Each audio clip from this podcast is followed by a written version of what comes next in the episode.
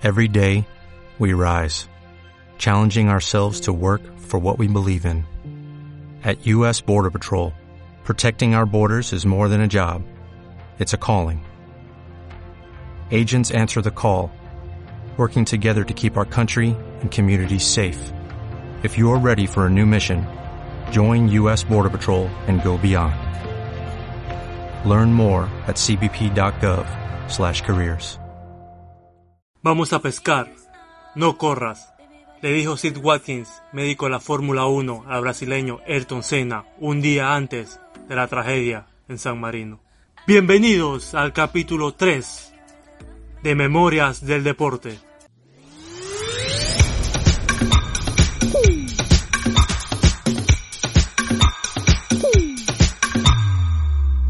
No olvides suscribirte al canal y seguirnos en todas nuestras redes como Arranque Deportivo. Todo aficionado al motor y especialmente a la Fórmula 1 tiene un día grabado en la memoria. Entre 1984 y 1994, Senna representó a las escuderías Toleman, Lotus, McLaren y Williams. Ganó tres campeonatos del mundo, incluyendo seis victorias en el Gran Premio de Mónaco, récord de la pista, y fue considerado el mejor piloto de Fórmula 1 a principios de los 90.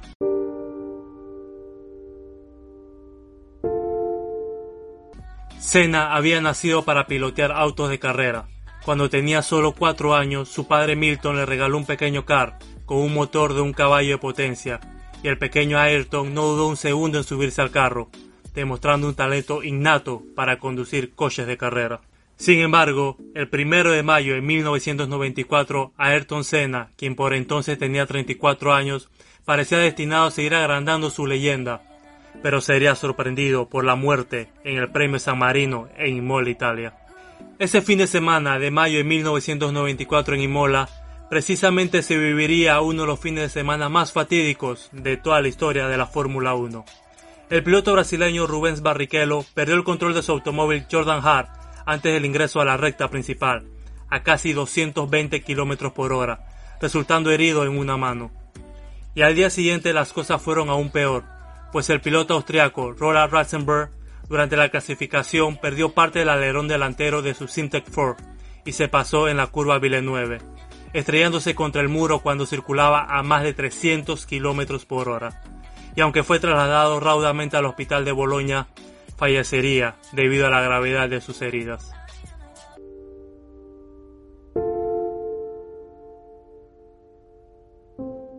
De ese modo, el domingo primero de mayo de 1994 se produciría la segunda muerte en el tercer accidente del circuito italiano de Imola, en aquel premio San Marino, el fallecimiento del mismísimo Ayrton Senna.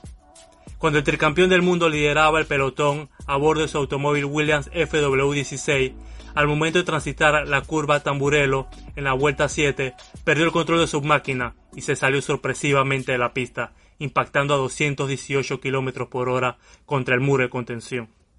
Senna fue trasladado de inmediato en helicóptero al hospital de Boloña, donde minutos después se comunicó la noticia de su fallecimiento, como consecuencia de una fractura de cráneo provocada por una varilla de la suspensión que había atravesado el visor de su casco. Según los peritos, fue como si hubiera recibido un balazo a quemarropa en la cabeza, por lo que las posibilidades de salvarse la vida eran nulas.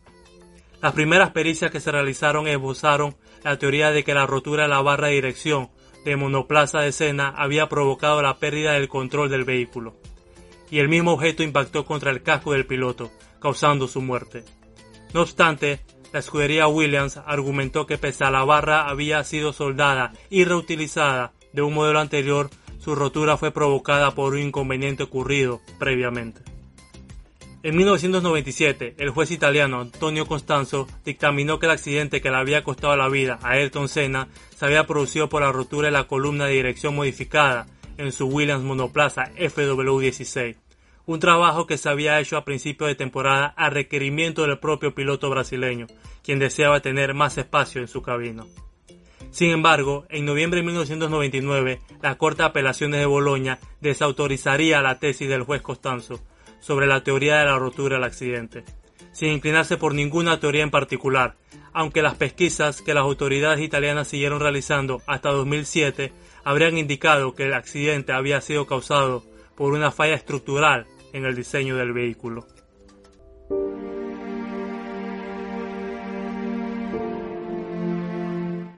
Sid Watkins era uno de los ángeles guardianes que tenía la Fórmula 1.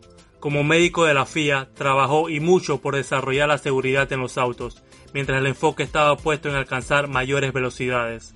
El terrible accidente de Barrichello y la muerte de Rosenberg ese fin de semana había impactado fuertemente en el ánimo de Senna, uno por la cercanía con su compatriota y otro por el fallecimiento de su colega. En una de esas conversaciones, Watkins le hizo una propuesta que podría haber cambiado la historia por completo. ¿Por qué no te retiras? ¿Qué más necesitas? Eres tricampeón, el más rápido, vamos a pescar, no corras, dijo el neurocirujano inglés a lo que el tres veces campeón del mundo Scott McLaren respondió.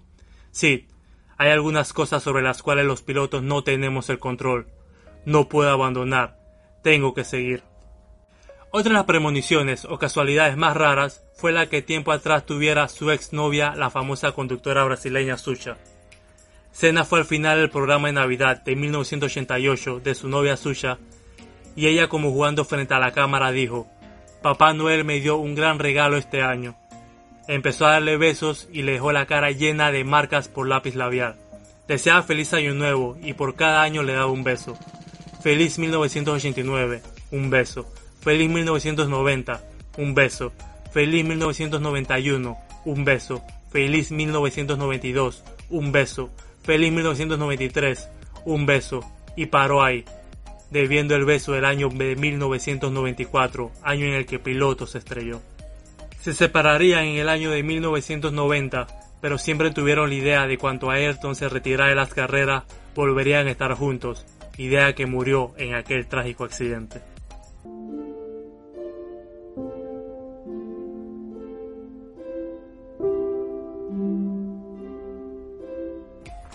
Lo único cierto es que la trágica y prematura muerte de Ayrton Senna impactó enormemente a todo el automovilismo mundial. El gobierno de Brasil decretó tres días de luto y un entierro con hombres de Estado y más de un millón de personas participaron en el traslado de sus restos al cementerio de Morumbi de Sao Paulo, su ciudad natal. Hoy su tumba es la más visitada de ese campo santo, especialmente por los turistas que pisan por primera vez esa urbe brasileña. En honor a su brillante vida deportiva, se erigieron numerosos monumentos y se formaron clubes de fans repartidos por todo el mundo. Muchos de esos seguidores de la Fórmula 1 todavía aseguran que los años en que compitió Ayrton Senna, en especial cuando rivalizaba con Ellen Prost, constituyeron la época más dorada que alguna vez haya tenido el peligroso y fascinante deporte tuerca. Hasta aquí el capítulo de hoy. Si te gustó, déjanos tu like, compártelo con tus amigos y coméntanos qué historia te gustaría que hablemos en los próximos capítulos. Hasta la próxima.